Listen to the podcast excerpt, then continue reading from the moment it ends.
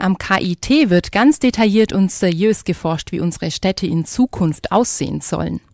Bei mir im Studio ist mein Kollege Tobias Siegwart. Und Tobias, du hast dich zu dem Thema mal schlau gemacht. Was meinen denn die KIT-Wissenschaftler? Wie wird die Stadt der Zukunft aussehen? Ja, also das darf man sich jetzt nicht so vorstellen, dass da Wissenschaftler in ihrem Keller sitzen und sich die Zukunft mit schwebenden Hochhäusern vorstellen, von wo aus man dann mit fliegenden Raumschiffen zur Arbeit fährt. Also die Forschungen, die da am KIT betrieben werden, die sind doch eher recht bodenständig, möchte ich sagen.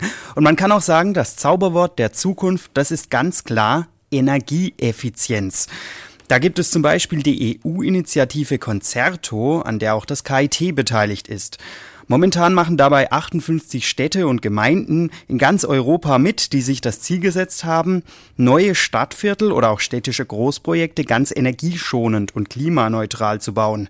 Die Wissenschaftler des KIT haben hierfür eine interaktive Datenbank erstellt, bei der man alle Zukunftsprojekte anschauen kann. Und Ziel ist es, dass dadurch Politiker, Investoren oder auch Architekten eine große Plattform finden, über die man sehen kann, was alles möglich ist und wo man sich dann auch über Erfahrungen austauschen kann.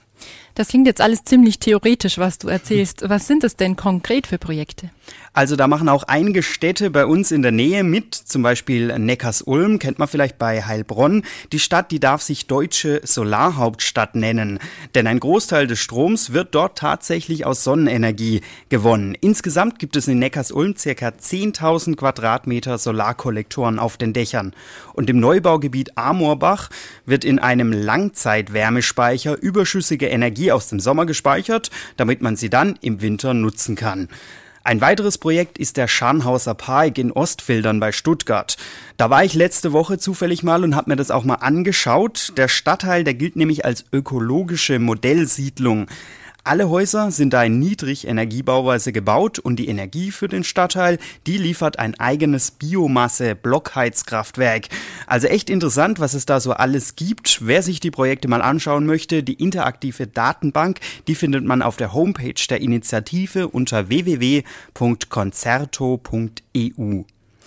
Ja, Tobias, ähm, das sind jetzt alles ähm, neue Städte oder ja zumindest neue Projekte, von denen du erzählst, aber so bestehende Städte wie jetzt hier Karlsruhe, Bruchsal und Ettlingen, die kann man jetzt nicht einfach abreißen. Gibt es dazu denn auch irgendwelche Überlegungen? Also wie kann man so alte Städte für die Zukunft fit machen? Also da gibt es aktuell ein ganz spannendes Projekt. Wissenschaftler des ITAS, also des Instituts für Technologiefolgenabschätzung und Systemanalyse am KIT, die haben sich zum Ziel gesetzt, einen bestehenden Stadtteil fit für die Zukunft zu machen. Quartier Zukunft heißt das Projekt und das soll hier bei uns in Karlsruhe verwirklicht werden. Welcher Stadtteil das sein wird, ist momentan aber noch offen. Da ist man zurzeit noch zusammen mit der Stadt Karlsruhe auf der Suche. Was aber vorgesehen ist, Entwicklungen des KIT, die sollen dort ausprobiert werden. Das geht von umweltfreundlichen Baustoffen bis beispielsweise zu einem Teppichboden, von dem wir ja vorhin schon gehört haben, der einen Notruf sendet, wenn der Bewohner gestürzt ist.